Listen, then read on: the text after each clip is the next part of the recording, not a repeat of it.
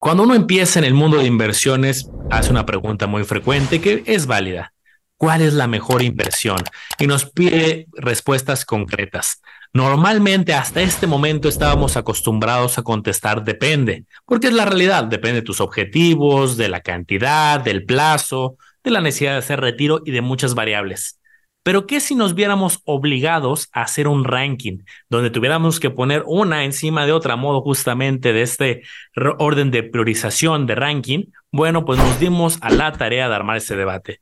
La respuesta continúa siendo depende y esto se puede adaptar a cada quien, pero puede que nuestras respuestas apliquen a nosotros. ¿Cuál es la mejor inversión para nosotros? ¿Cómo estás, Omar? Estoy emocionado, Manolo. Me gusta este formato. Fíjate, es un formato que estamos implementando recientemente en algunos videos y, la verdad es que nos va a decir desde nuestra opinión cuál creemos que es la mejor opción para invertir de, muchas que hay. Oye, es mejor en acciones, en ETFs, o mejor le meto a fibras, o me lo guardo ahí en, el colchón en efectivo.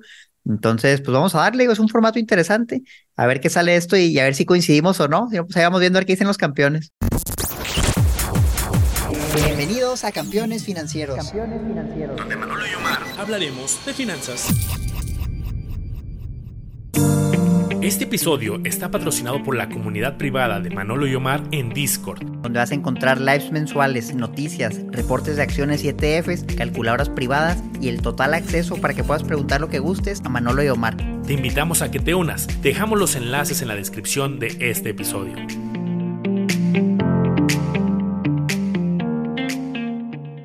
Venga, pues a lo que venimos, vamos a ver opciones y a rankearlas. Pues mira, Manolo, arráncate con, con la que tú quieras. Digo, la idea va a ser, agarramos una y la vamos poniendo, metemos otra y vemos si va arriba, si va abajo y la vamos acomodando. Ok, mira, yo me voy por el, por el comodín, voy a empezar que el punto de referencia sea el efectivo.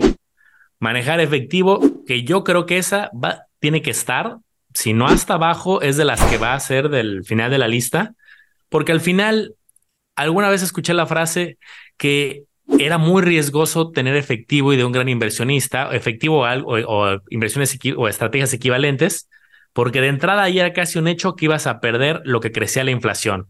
Luego, normalmente cuando alguien habla de riesgos, dice, ah, es que el riesgo en la bolsa porque puede caer. A ver, en efectivo es un hecho de que vas a perder si dejas tu dinero en efectivo y no, pues no lo pones a, a crecer en el tiempo por la famosa inflación.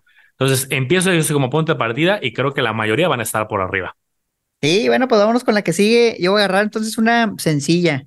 Acuérdense que dentro de los tipos de activos que hay, básicamente se dividen en dos, renta fija y renta variable. Y dentro de renta fija, pues está todo lo que es deuda y dentro de ello está CETES, que yo le pondría, obviamente, arriba de efectivo CETES. Oye, pues mejor que tengas el dinero ahí, que te paguen algo seguro. Agarres lo que agarres, que si CETES, día, hasta a largo plazo bonos o dibonos. Una opción muy noble para invertir, a mí me gusta mucho, pero a ver dónde queda después de poner todo lo demás. Eh, las primeras son fáciles, lo difícil viene después. Ok, yo para también jugar con una movida fácil de inicio, yo te diría que voy a poner, eh, tenemos por ahí seguramente invertir en bancos o alguno similar. Sí, tenemos el de pagares bancarios, certificados de depósito. Pagares bancarios, lo voy a poner en medio, entre CETES y efectivo. ¿Por qué? Porque si hay algunos pagares bancarios que nos dan algo de rendimiento, obviamente depende mucho de cada banco. Segundo, se tiene el seguro del IPAP que protege hasta 400 mil UDIs en los pagares bancarios. Estamos hablando de cerca de 3.1 millones de pesos. Si cierran el banco porque le rocan su licencia, tu dinero está eh, protegido. Lo pongo abajo de CETES, sobre todo con la coyuntura actual, porque CETES trae muy buenos rendimientos. Usualmente arriba de la mayoría de bancos puede haber algunas excepciones, pero vamos, CETES, pagares bancarios y efectivo en este orden de tres, pero ahí vienen muchas más alternativas. Pues mira, voy a agarrar esta de, dólares, invertir en dólares. Lo hemos comentado en otros episodios, no es una manera muy eficiente de hacer la inversión. Hay otras opciones como instrumentos dolarizados, pero aquí estamos hablando de ir a la casa de cambio y comprar dólares o ir al banco y comprar dólares. Y bueno, yo creo que sí es mejor que tener en efectivo, porque probablemente en el largo plazo, si lo compras barato y lo sube, pues sí le ganes algo pero tampoco creo que sea muy buena estrategia ya cuando le restas la diferencia entre el precio de compra y precio de venta y todo el tiempo perdido el costo de oportunidad, de inflación y todo eso, pues, hace que a lo mejor no sean los vehículos favoritos que yo tengo, pero pues sí creo que es mejor que nada. Ok, se empieza a poner bueno. El siguiente quiero yo poner en la lista, me quiero ir un poco fuerte con argumentos y voy a utilizar ETFs. ETFs es una categoría que es muy amplia. Son, hablamos de que hay más de 1400 ETFs disponibles en México. Entonces, cuando uno habla de ETFs, pues te abre panorama y mundo. Puedes hablar de ETFs de bonos, de acciones, de materias primas, mexicanos, internacionales, por sectores tecnológicos, salud, consumo, por países, muy, muy robusto. Entonces, los ETFs me gustan mucho, Mar, porque de entrada las comisiones suelen ser muy bajas, suelen ser menores a 0.50, hay unos que son 0.03, 0.05% anual. Entonces, tener acceso a grandes portafolios muy diversificados a muy bajo costo, tema que surgió hace alrededor de 12, 13 años y hoy se ha popularizado mucho. Por esa razón me voy a aventurar a poner los ETFs arriba de la lista eh, tal cual. Lo voy a poner arriba de CETES, porque si bien CETES pues es renta fija, ahorita las tasas están altas, pero eventualmente van a bajar. Los ETFs, cual sea el año, hay alguna estrategia que tiene potencial. Así las tasas sean altas, bajas, alta inflación, baja inflación, haya crisis, haya crecimiento, los ETFs te permiten, con conocimiento, es lo único que hay que ser más retador, pero te permiten tener acceso a muchas estrategias como el S&P 500, como el Nasdaq 100, etcétera. Por eso me aventuro a irlo arriba de la tabla. Y me gusta, ¿eh? porque incluso en ETFs probablemente encuentres algunos de deuda que tengan algo parecido a CETES. Entonces, la verdad es que con puros ETFs, pues yo creo que puedes armar cualquier estrategia que incluya lo que sea, hasta bien en raíces, deuda, acciones, porque es un instrumento muy, muy potente estoy de acuerdo. Y acuérdense, los ETFs son al final fondos de inversión, pero que cotizan en la bolsa. Y aquí tenemos también justo fondos de inversión. Y alguien puede decir, oye, pues también lo vas a poner a mero arriba. Pero no, fíjense, yo los fondos de inversión los pondría mucho más abajo yo incluso los pondría a lo mejor arriba de los dólares, ¿eh? entre dólares y pagarés, porque hay una gran diferencia. La mayoría de los ETF son de gestión pasiva, por eso lo explicaba que tienen comisiones muy bajas. No requiere tanto conocimiento administrarlo porque replican a un índice, pero los fondos de inversión también hay muchos que son de gestión activa, donde si hay un manager, un experto, que él toma las decisiones de compra y venta bajo ciertos criterios y suena interesante y dice, oye, pues está bien, ¿no? Qué mejor que un experto y está bien, lo malo es que las comisiones hacen que sean más elevadas y hemos analizado un sinfín de fondos, yo me atrevo a decir que hayamos más de 100 fondos aquí en el podcast, donde hemos visto comisiones del 1, 2, 3% y hasta un poquito más, donde hace que la habilidad del gestor, por más bueno que sea, e, es complicado, ¿no? Que ganes más que un índice y lo otro ya que es para la comisión y todavía que un rendimiento positivo a favor de, del fondo en vez del índice, donde dices, pues mejor compro el ETF, quito la comisión y ya no batallo. Entonces, hay buenos fondos, digo, no quiero tampoco que, que digan, no, los fondos son muy malos, pues no, la verdad es que no. Hay cientos de fondos. Hay uno que otro que sí se me hace bueno, sobre todo los fondos de deuda, pero la mayoría de los fondos de, de acciones, Manolo, si los comparas, por ejemplo, con el S&P 500, si lo hemos hecho, muchas veces dejan mucho que desear. Habrá uno que otro tesorito escondido, pero no son mi, principal fuente de inversión. Yo invierto en Bondía, por ejemplo, pues es un fondo, invierto considerablemente ahí, pero pues es un fondo de deuda, ¿no? Totalmente. Estamos hablando en general, ¿no? Sí, alguien puede decir, oye, pero yo invertí en dólares y me fue espectacular porque lo compré en tal fecha, lo vendí en esta casa de cambio, me los tomó más caro, no sé. entonces, muy buena aclaración que es en general, pero siempre hay joyitas escondidas. Voy a tomar ahora, para ponerlo en el ranking, voy a agarrar las Afores y lo pongo arriba del efectivo, lo pongo arriba de los dólares. Híjole, fíjense que las Afores, voy a hablar de, de la cantidad que es por ley, ¿no? No de hacer aportaciones voluntarias, sino de lo que es por ley. Justo lo voy a poner abajo de los fondos porque pues el promedio ahorita ha oscilado del indicador de rendimiento neto entre un 4 y un 6%. O sea, sí ha estado bastante, pese a que pueden invertir de forma diversificada, los números que son el promedio de muchos meses no les ha favorecido. Obviamente es instrumento noble porque lo tienen millones de mexicanos, las empresas lo aportan, entonces obviamente de no, de no tenerla, una empresa que no te haya dado de alta que esté ahí haciendo algún fraude, pues mejor sí tenerlo, eso, es un hecho. Pero ya metiéndome exquisito a ver la gestión, el desempeño histórico y los resultados, creo que he visto muchos más fondos arriba comparado con algunas afueras. Pues bueno, voy a aventurar y voy a agarrar a, las OFIPOS y ya la verdad está poniéndose más complicado ponerlas. Me gustan mucho las OFIPOS, sí creo que son un instrumento muy noble, que tienen un seguro bueno de 194 mil pesos por cada una y un beneficio fiscal que prácticamente no encuentras en ningún lado. Lo malo que sería, pues que arriba de ese monto asegurado por Sofipo ya se vuelve muy riesgoso y yo personalmente no lo haría. Lo bueno es que hay más de 30 Sofipos. Entonces, si yo estuviera dentro del seguro y tengo el beneficio fiscal, yo sí creo que las Sofipos van a ser superiores a los fondos, a las Afores. Hasta yo creo que si le meto de puras Sofipos y todo estuviera asegurado, pues es más, más rentable que las Afores al final. Y entre pagar y Sofipos, pues ya depende, digo, considerando que voy a invertir menos del monto asegurado por Sofipo, sí creo que son superiores pero ya para cantidades ya de siete cifras, pues ya se vuelve difícil y a lo mejor ya no las consideraría tanto, pero para alguien que va comenzando, Manuel, y tiene sus 100 mil, 200 mil, 500 mil pesos, creo que sí puedes agarrar varias sofipos y armar la estrategia. Y, híjole, CETES y sofipos, le voy a poner abajo de CETES, porque CETES pues te abre más posibilidades con, sumas más grandes, pero ahí, ahí dando un tiro para, para los que van empezando. Ok. Quiero ahora, y este creo que vale la pena debatirlo, Omar, y que cada quien exponga un poco sus motivos. Eh, ahí veo una opción que creo que el campeón que está viendo hasta este momento y le está gustando el ranking, diría, ¿por qué no han seleccionado esta y por qué no la han puesto en primer lugar? 5% mensual sin regulación en contrato privado. Sacas la matemática y uno diría, oye, 60%, pues, el CT trae 11, las PIPOS 14, el S&P en promedio de los últimos años un 12, 13, dependiendo del corte, de tiempo. es obvio, pero creo que no todo se trata de rendimiento, Mar, y lo hemos debatido mucho. Y, híjole, algo que se oiga tan bonito para ser verdad, un 60% anual, creo que algo ha de tener detrás. Y lo vemos diario nosotros en las redes, lo vemos diario en mensajes que nos mandan. Oigan, ¿cómo ven esta opción que me están prometiendo el 5, el 7% mensual? Quizás es porque a lo mejor no han hecho proyecciones, pero si alguien hace una corrida financiera y la aguantan durante unos 10 años, 15 años, un 5% mensual, se convierten en de las personas más ricas de México. Yo luego le pregunto, oye, la persona que te lo está vendiendo es la persona más rica de México o de las más ricas. Eh, si la respuesta es sí, bueno, puede que sí sea cierto, pero si es alguien que recién se metió a vender esto, mira, aquí Omar está poniendo un ejemplo maravilloso. Si quieres, Omar, platícanos un poco del ejemplo que acabas de poner. Mira, no, imagínense que no están viendo la pantalla, cierren los ojos y escuchen lo que, lo que les voy a platicar. Si yo llego y te digo, ¿sabes qué? Si pones 10 mil pesos y yo te voy a dar el 5% mensual con pagos anuales, es decir, el 60% anual, en 20 años de los 10 mil que tú pusiste nada más una vez, sin aportar nada más, yo en 20 años te voy a dar 120 millones. ¿Les suena razonable? Oye, puse 10 mil, pues en 20 años 120 millones. Cuadran los números, si no, déjenlo en los comentarios. Ponle un poquito más. Oye, Omar, ya me emocioné, voy a vender, rematar un coche y lo voy a vender en 200 mil.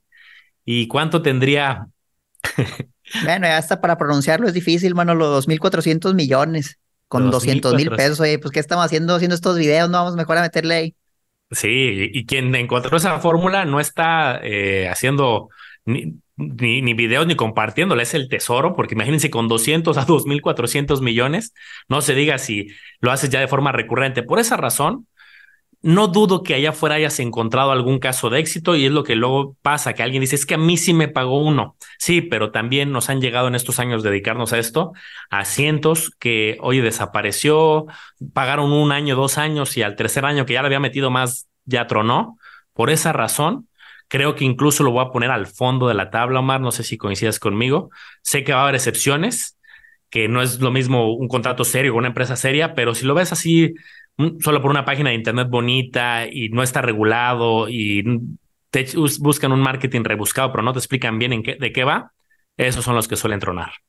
Sí, y me viene mucho a la mente muchos casos que nos han llegado, pero particularmente uno de una persona que fue a uno de nuestros talleres presenciales que por cierto lo tenemos online, si lo quieren ver ahí está en la descripción, y, era un señor ya grande, Manolo, yo sé que bien lo de recordar, y, nos dijo el señor, ¿sabes qué? Pues yo estaba pensionado, tenía una lana de, todo mi trabajo de toda la vida, y pues terminé cayendo en un fraude de este estilo, ¿no? Pues que no era regulado, era un contrato privado, y, se puede poner en muchos nombres, que si invertimos en, en Forex, en criptos, en, bienes raíces, en acciones, en lo que sea, o te la pueden pintar diferente, y el señor pues perdió milloncitos, o sea, entonces imagínate en el retiro ya es algo que no te puedes permitir, y eso me da mucha tristeza, yo también por eso lo pondría mero abajo, Esperemos este video ayude, ¿no? A que si se ve muy bueno para ser cierto, pues probablemente el negocio vas a hacer tú, ¿no? Porque te van a, te van a bailar con tu dinero. Entonces, pues cuestionenlo, digo, cuestionenlo, revísenlo bien. La falta de regulación es bien, bien, bien peligrosa. Yo personalmente ya no me expongo porque ya he sido víctima, no de fraude así, pero por ejemplo, la siguiente categoría, bueno, lo que son las criptomonedas, pues yo a mí me gustaban, digo, invertía siempre montos bajos que si los perdía no me iba a afectar. ¿Y qué crees? Pues, pues sí los terminé perdiendo. Y no porque las criptos bajaran, pero porque el exchange donde yo tenía el dinero quebró. Bueno, no quebró, más bien fue un fraude. Se robaron el dinero, el cuatro lo van a a la cárcel, demandaron a muchas personas y pues los que teníamos dinero ahí salimos bailando y probablemente ya lo perdimos. Entonces, como tal, las criptos no es que no me gusten, pero el exchange, que es por donde las compras, es riesgoso. Digo, a lo mejor con un ledger o algo así, me ganó la avaricia, supongo, porque me pagaban el 8% y pues perdí todo. Entonces, yo por eso las criptos soy un poco ya más escéptico. La, la experiencia me ha enseñado y yo lo pondría a lo mejor no tan bajo, Pero sí, yo creo que abajo de las Afore, digo, o sea, si tengo que elegir entre Afore y cripto, pues mejor la Afore, algo patrimonial a largo plazo que por lo menos te va a dar algo. Y, tampoco no creo que sea tan, tan, tan peligroso como nada más tener los dólares. Eso sí lo veo malísimo, Manolo. Creo que ahí pasa un fenómeno que, si bien hay unas que son muy claras cómo funcionan y cómo le va a la gente, cripto es una que cada quien habla como le ha ido. Yo he visto gente que dice, no, es que yo soy un cripto, cripto lover, cripto trader, me tatúo cripto porque yo me dedico a eso, estoy metidísimo y yo sí he ganado y aparte compré estos NFTs y algunos ganan, pero acuérdense que ahí pasa un fenómeno en ese mercado muy peculiar que unos ganan y porque otros están perdiendo. Oye, tal cual la compré en 10 y luego se fue a, un millón y la vendí en un millón y acto seguido se cayó a 10 otra vez. El que contó la historia de que ganó el millón lo está presumiendo. Oh, oigan, soy un genio, miren lo que logré. Pero del otro lado hay alguien diciendo, ay, la compré en un millón y se me cayó, ¿no?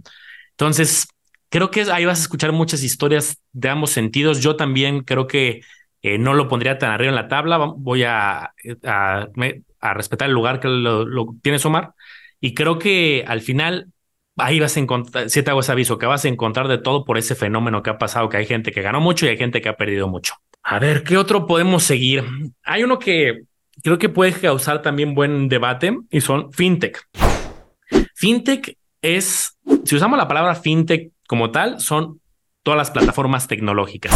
Pero ya si nos ponemos un poco más exquisitos y usamos el término de institución de tecnología financiera, que así es como se le denominó en México, es solamente un grupo de alrededor de veintitantas, bueno, ya, ya es más, pero voy a seleccionar veintitantas, que son las, pues, las más famosillas o las que ya tienen más operación, donde tú inviertes para prestarle a la gente, para bienes raíces, para este, proyectos de capital de alguna empresa y son capital de riesgo. Y hay de todo tipo de proyecto, Mar. Creo que 2019 fue un año muy clave para las fintechs donde eran muy novedosos, todas usaban el mismo speech de eh, somos más divertidas que los bancos, nosotros sí pagamos rendimiento y tienen rendimientos muy interesantes, pero creo que aún falta madurez. ¿En qué sentido? En sentido de impuestos, de automatización, de cantidad de proyectos, de auditoría. Luego he visto algunos proyectos que se suben que no tienen pies y cabeza y otros muy robustos. Es injusto esta, calificación porque hay fintechs que están haciendo las cosas mejor que otras, pero por ahora sí que justos pagan por pecadores. Lo voy a poner eh, arriba de la Fore, abajo de fondos de inversión. Lo mandé en medio de la tabla y arriba de la Fore porque sé algunos proyectos que están haciendo las cosas bien pero creo que sí hay mucho camino por recorrer. Espero que de aquí a tres a cinco años, se, o una de dos, o maduran y se van para arriba, o yo creo que sí se van a quedar, eh, si no hay un avance en la industria, se pueden quedar ahí atorados. Totalmente de acuerdo. Híjole, bueno, pues se pone más difícil, me voy a aventar a agarrar esta casa o departamento para rentar. Una inversión que cualquier persona que dice, oye, pues quiero invertir en algo, tal vez lo primero que piensa es, pues deja comprar una casita y la rento, un terreno y construyo. Es un pensamiento muy antiguo, muy común, y que no necesariamente es, es malo. Entonces, ¿dónde lo pondría yo? Ah, mira, en una casa promedio, pues que tú le ganes el 4 o 5% al año, un departamento promedio, por ahí vas a estar ganando más una posible plusvalía, que de perdida esperarías que fuera la inflación, dependiendo de la zona puede ser un poquito más. Pues yo creo que en promedio a lo mejor le vas a ganar más que, que la FORE, definitivamente. Probablemente ahí te des un tiro con las fintechs, pues que porque quitas todo el problema de de la carga fiscal y, te metes en otro, ¿no? Que es el arrendamiento, etcétera. Y, y es pues un poquito más, más certero, ¿no? Con riesgo más controlado. Ah, fondos de inversión a una casa. Pues yo la pondría arribita, ¿no? Lo de, fondos de inversión. Creo que los bienes raíces son inversiones muy nobles, o sea, con bajo riesgo que te pueden dar buen flujo, que la carga fiscal la puedes minimizar con regímenes como el reciclo, por ejemplo. Entonces, a un precio decente, yo creo que te puede dar pues un 10%, 12% al año entre plusvalía y, rentas. Si lo administras bien y luego la, renta va subiendo con la inflación, no creo que sea mala idea. Digo, a lo mejor no es para hacernos ricos, pero para algo patrimonial, pues por para empezar, yo creo que mi no está mal. Vaya. Ok, buena, buen análisis. Puedes escoger uno similar que son las fibras o los fibras, como también le pueden decir por los fideicomisos. Fibras, yo lo pondría arriba de las. No, no, todavía, no, todavía no defino lugar, Omar, pero lo voy a poner en algún lugar arriba de la casa para rentar. ¿Por qué? Porque de entrada son de bajo monto, desde 10 pesos, 20 pesos, 30 pesos. Segundo, son exentos a las ganancias de capital, entonces ahí puedes tener con habilidad comprar barato, comprar barato en momentos oportunos, buenas entradas o promediar, y luego si hay una apreciación tienes exención. Cierto tipo de pago es exento. otro pago sí, sí pagas impuestos, pero un pago que hacen periódicamente es exento. Entonces nos da acceso a bajo costo, se puede armar un portafolio interesante, sobre todo aquí requiere conocimiento, tiempo, hay que meterse, pero híjole, lo pongo arriba de la casa, lo pongo arriba del pagaré. Sofipos, yo creo que sí me puedo aventurar que hay fibras sólidas y creo que ahorita las Sofipos también andan populares porque traen buena tasa, pero cuando las tasas bajen, creo que las Sofipos van a bajar un poco la tasa a niveles del 8, del 9 y por esa razón lo voy a poner arriba de las SOFIPOS por la sostenibilidad de largo plazo que pueden tener las fibras con una buena estrategia y ahí lo pondría. Excelente, una opción muy noble, muy accesible también los fibras que te generan muy buen flujo efectivo, son excelentes para eso. Vamos a agarrar otro, a ver qué tal. So, agarrar una vez este local comercial para rentar. ¿Y, por qué lo separé? Básicamente, un local es más rentable que, que una casa, que un depa. si tú vas a rentar un local, pues ahí sí puedes esperar un 6, 8%, más la inflación de plusvalía en, en términos promedio, que está decente. Digo, yo lo pondría a lo mejor arribita de la casa y ahorita pagan bien los pagarés, pero pues también igual que comentaba Manolo, como van a bajar CETES, van a bajar los pagarés. Entonces yo lo pondría incluso arriba, un local similar a lo mejor a un fibra, te va a dar un flujo constante.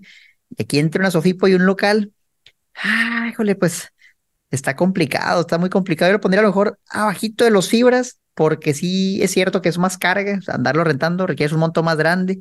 Las declaraciones aquí sí las tienes que hacer mensuales, pero pues también un buen local un precio no, creo que sea mala opción.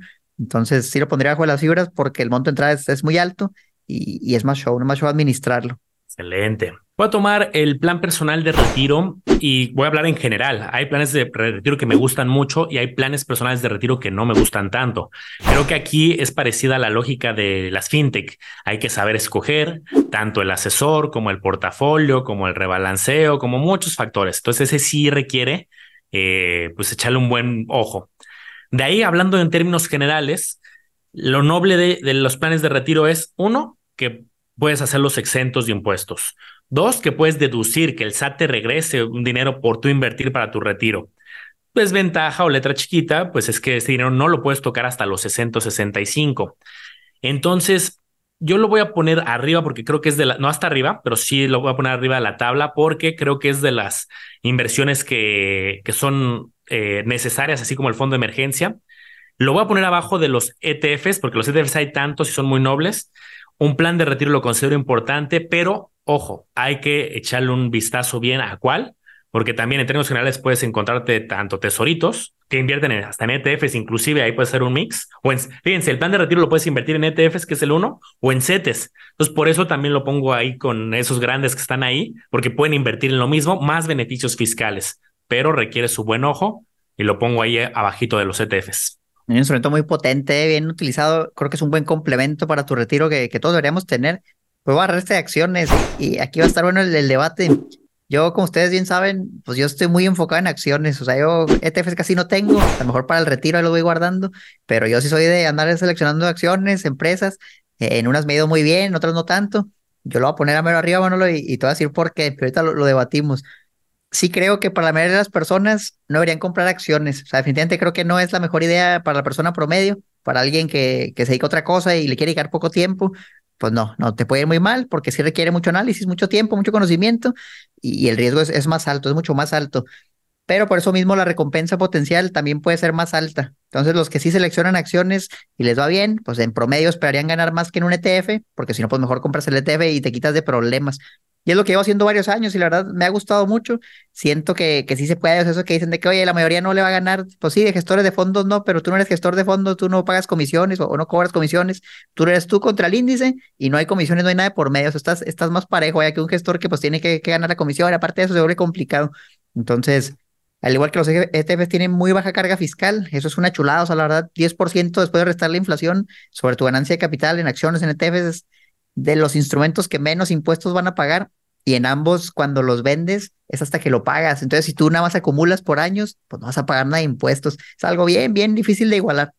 Entonces, nada más por preferencia propia, estoy más cargado de acciones que TFs, pero yo creo que a lo mejor hasta lo pondría al revés para la persona promedio, pero pues como es el ranking de los dos, yo lo voy a poner arriba de los ETFs, no sé tú qué opinas. Yo, fíjate que si hubiera yo, me hubiera tocado el turno de tomarla, yo también lo hubiera puesto arriba y las razones son muy similares. Hay y añadiendo algunas, hay muchísimas estrategias. Ahí se abre un mundo. Eh, al menos en México hay más de 1600 alternativas hablando de acciones de muchísimos estilos, tamaños, eh, estrategias cuando va a la alza, a la baja. Creo que las primeras tres acciones, ETFs y plan de retiro se requiere estudio, comparación y análisis. Fibras también. Hay otras que CETES, pues CETES como sea, ¿no? Lo aprende rápido. Sofi, pues tampoco tiene mucha ciencia. Pero acciones bien manejado, ETFs bien manejado, creo que te pueden dar un potencialización, pero requiere estudio, como todo. Coincido contigo, Omar. Eh, las siguientes son difíciles. Eh, voy a tomar casa propia para vivir. Te voy a dejar una de las que yo creo que es de las difíciles y depende de la opinión. Casa propia para vivir, pues si de entrada vas a vivir en ella, hay algunos especialistas que dicen, pues eso no es una inversión, ¿no? Ahí estás comprando tal cual un, un activo que va a tener un valor, que en algún momento si la vendes podrías tener alguna cierta plusvalía, pero pues si el objetivo es para vivir cambia bastante la óptica. Hay quien dice ni siquiera lo consideres como dentro de tu portafolio. Yo no coincido, yo creo que sí debes de evaluar, evaluarlo, eventualmente ver posibilidades, incluso analizar si puedes tener ahí alguna oportunidad de plusvalía y un cambio. Pero como es para vivir, pues no, no visualizo que, que sea justo en algún punto en específico. Entonces lo voy a poner como tal, híjole, eh, lo voy a poner arriba de las Afores, arriba de las fintechs. Eh, pues quizá lo voy a poner, híjole, a media tabla, quizá abajo. Eh, difícil. Arriba ¿eh? de. Sí, voy a ponerlo arriba de fondos de inversión y, y casi departamento para rentar. O sea, uno abajo, abajito de rentar. Y sí, eh, me, la pusiste difícil, Omar, esta, porque no lo veo con un fin de inversión. Lo que sí puede generar, y por eso lo pongo en medio, es que, oye, vivo en esta casa, de otro modo estaría pagando renta. en mi casa, pues puedo tener ciertos elementos de seguridad, que eso es algo invaluable. Oye, puedo buscar un lugar bueno para vivir. Puedes tener inversión de tiempo, de tiempo, bueno, un ahorro de tiempo busco cerca del trabajo, en lugares que tengan fácil acceso, modo estratégico, que me hace tener una mejor calidad de vida, eh, puedo tener una educación de mis hijos cerca de ahí, el gimnasio cerca de ahí, seguridad, hay elementos que se tienen que considerar, aunque no es un tema monetario, pero valen mucho, ¿no? La seguridad, la cercanía, el ahorro de tiempo. Mitad de la tabla creo que es, es justo porque no son tan comparables. Fíjate, algo que me gustaría agregar, Manolo, es que yo estoy de acuerdo, creo que voy ir en la mitad de la tabla y, lo que siento es que no inviertes igual cuando rentas que cuando tienes una casa propia que ya pagaste. O sea, por ejemplo, si ya no pagas renta, ya no pagas hipoteca, tienes más tranquilidad de que si tus inversiones en acciones, en ETFs, en fibras o en otros instrumentos salen mal, dices, bueno, pues de pérdida tengo un techo donde vivir. Pero imagínate la persona que renta, está cargado de inversiones volátiles como acciones ETFs o hasta criptos y de repente tiene un bajón. Yo creo que ahí no dormiría tranquilo de, oye, pues a lo mejor es todo mi patrimonio, lo que está aquí, me lo estoy jugando. Y siento que sí tener la casa propia, ya de preferencia, a lo mejor no la liquidaste toda, pero pues ya que tienes un porcentaje considerable de la casa, ¿no? Que dices, bueno, pues mira, la vendo, pago la deuda y me queda una lana, siento que sí te cambia psicológicamente, es un beneficio muy grande que te da más tranquilidad. Y obviamente cuando ya no la pagas, pues te da más flujo para invertir, porque pues ya no pagas ni renta ni hipoteca, y el mantenimiento pues no te vas a gastar lo mismo que en una renta, a menos que, pues que tu casa te eche agarros, pero es difícil. Entonces, diga, pues ahí para considerarlo, dejan en los comentarios ustedes qué opinan de la casa propia, ¿dónde creen que debería ir en el ranking? Y, este último, Manolo, ah, pues es bien difícil. A lo mejor yo no soy la persona ideal para calificarlo, digo, lo voy a hacer porque me toca, pero, pero sí creo que aquí también es como, como te fue en la feria, Manolo. Lo que sí siento, y esto después de muchos años escuchando miles de comentarios de personas en grupos, en redes que mandan correos, donde como encontrar a alguien que diga, oye, ¿sabes qué? A mí me fue muy bien haciendo day trading. ¿Qué es day trading? Pues que estás compra y vende cada rato, a lo mejor lo haces varias veces al día o lo haces muy, muy seguido, en un par de minutos, de segundos, de, de horas, estar compra y vendiendo, ¿no? Comprar barato y lo vendes caro y compras otra cosa y te la vas llevando, usando más que nada análisis técnico, viendo las gráficas, sacando ahí ciertos parámetros, probabilidad estadística, para determinar, esta ya va a subir, déjala compro, yo la vendo más cara. La teoría pues suena, suena razonable, no suena realista. Ya en la ejecución, en la práctica, yo siento que cuando encuentras a alguien, hermano, lo que te dice, oye, yo vivo del day trading o me va súper bien haciendo day trading, es como que salió así debajo de una cueva alguien así glorioso, no sé qué, porque yo he visto en grupos, no, y no sé si estás de acuerdo, pues personas que preguntan, oigan, ¿realmente se puede vivir del day trading o realmente te puede ir bien? Y siempre veo comentarios que dicen lo mismo, no, que yo los primeros años salí perdiendo y estudié muchísimo, mucho tiempo, mucho esfuerzo y al final pues a lo mejor sí lo logré. Y no, pues yo estoy estudiando todavía. O sea, como que lo veo como algo que, requiere extremo, extremo sacrificio de tiempo, de conocimiento y un nivel de estrés muy alto también, porque imagínate estar operando con un capital importante, donde sabes que el pan de cada día lo vas a sacar pues de tu resultado de ese día y si te va mal, híjole, pues esto era lo mejor lo que iba a usar para, para vivir si te dedicaras nada más de eso. Pero yo por la filosofía que tengo de, las inversiones, para mí lo que quiero es que liberen mi tiempo, ¿no? Que no tenga que estar trabajando, que el dinero trabaje para mí. Y siento que en el day trading, pues te autoempleas, digo que no está mal, pero sí requiere mucha actividad tuya, a menos que ya tengas de que algoritmos y máquinas, que dudo que alguien así en otros de a pie logra tener eso, para eso están los hedge funds y todo eso. A mí no me gusta mucho para la persona de a pie, para mí tampoco, yo no lo hago. Y yo por eso, bueno, digo, muy subjetivo de, todo lo que he vivido, yo lo pondría muy abajo, o sea, yo lo pondría, yo creo que a lo mejor por aquí, arriba de los dólares, tampoco no creo que sea lo peor que hay, pero eh, con las comisiones y todo, y los impuestos, eh, no sé, bueno, yo no soy muy fan y estoy seguro que va a haber quien diga, oye, yo tengo rentabilidades que superan toda la lista, ¿no? Y, uso day trading, pero van a ser casos aislados. Yo también creo que el común es, es complejo llegar a escalar y sí es algo creo que intensivo en tiempo, como bien lo comentas, Omar. Entonces, por ejemplo, yo, si de repente tuviera que empezar nuevamente desde cero, con un pequeño capital, y no tuviera conocimiento en lo que tengo, digo, a ver, ¿qué arranco? Un negocio que le tengo que dedicar muchas horas al día o day trading muchas horas al día para que en un plan a tres años o a cinco años empiece a ver frutos de manera un poco más consistente, yo creo que es posible en el negocio y me estoy aventurando a decir que tres a cinco años va a jalar un negocio. Y day trading yo creo que también traerías una curva de tres a cinco años. Los dos pueden ser muy rentables, el negocio o el day trading, pues sí, pero es muy complejo, hay muchos riesgos de pérdida mucho riesgo de que el negocio no jale o el day trading, aunque no estaba negocio en la lista, pues me estoy aventurando ahí a medio ponerlo de alguna manera lateral. Eh, creo que está bien puesto ahí para la gente común. Como lo mencionó Omar, perfecto. Va a haber esas excepciones, esa persona que dice, oye, pero él se ganó 3000% este año. Sí, lo va a ver y también en acciones ha pasado y en muchas estrategias. Bueno, no en todas, no la ponen CETES, no, ¿verdad? Pero creo que para la persona común que va empezando, es un plan a muy largo plazo, intensivo en tiempo, y es como una carrera. Es como si pusiéramos ahí eh, estudiar y poner un negocio de inteligencia artificial. ¿Dónde lo pones? Oye, de que tiene mucho potencial, sí, y va a haber una persona, unas cuantas personas que se van a hacer ricas, pero no todos van a poder estudiar y poner un negocio exitoso de inteligencia artificial. Eh, y por esa razón creo que está bien puesto ahí para la mayoría de las personas. Pues miren, ahí lo tienen, aquí está el ranking, campeones.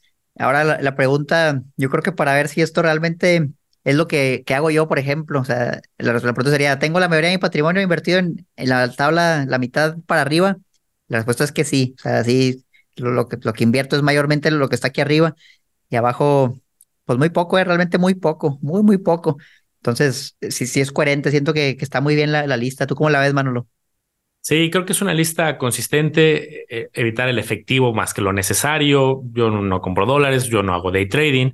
Criptomonedas sí tengo, fíjate ahí, criptomonedas sí tengo algo.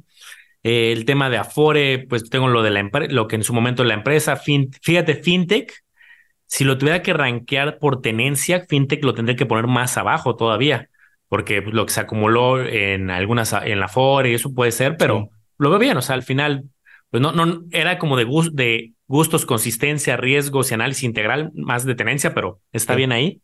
Y los que están arriba me gustan, acciones, ETFs, plan de retiro, CETES, fibras, SOFIPOS.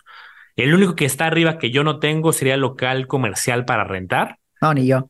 Pero, si quisiera uno, eh creo que pues, justo ahí está la oportunidad y es importante mencionarla. Pues bueno, campeones, si estos nombres les llaman la atención y dicen, oye, yo quisiera saber más, pues un poquito de sofipos, de pagaré, de, fibras, de acciones, de ETFs, de plan para el retiro, de CETES, pues que creen, tenemos justo un taller que cubre todo eso y más, son como ocho horas de contenido, hasta con de impuestos, que es grabado, está en 100% online, pero si lo quieren tomar a su ritmo cuando gusten, está en la descripción el enlace para que se registren y después de ocho horas que ya sepan exactamente cómo operar estos instrumentos. Perfecto, Mar.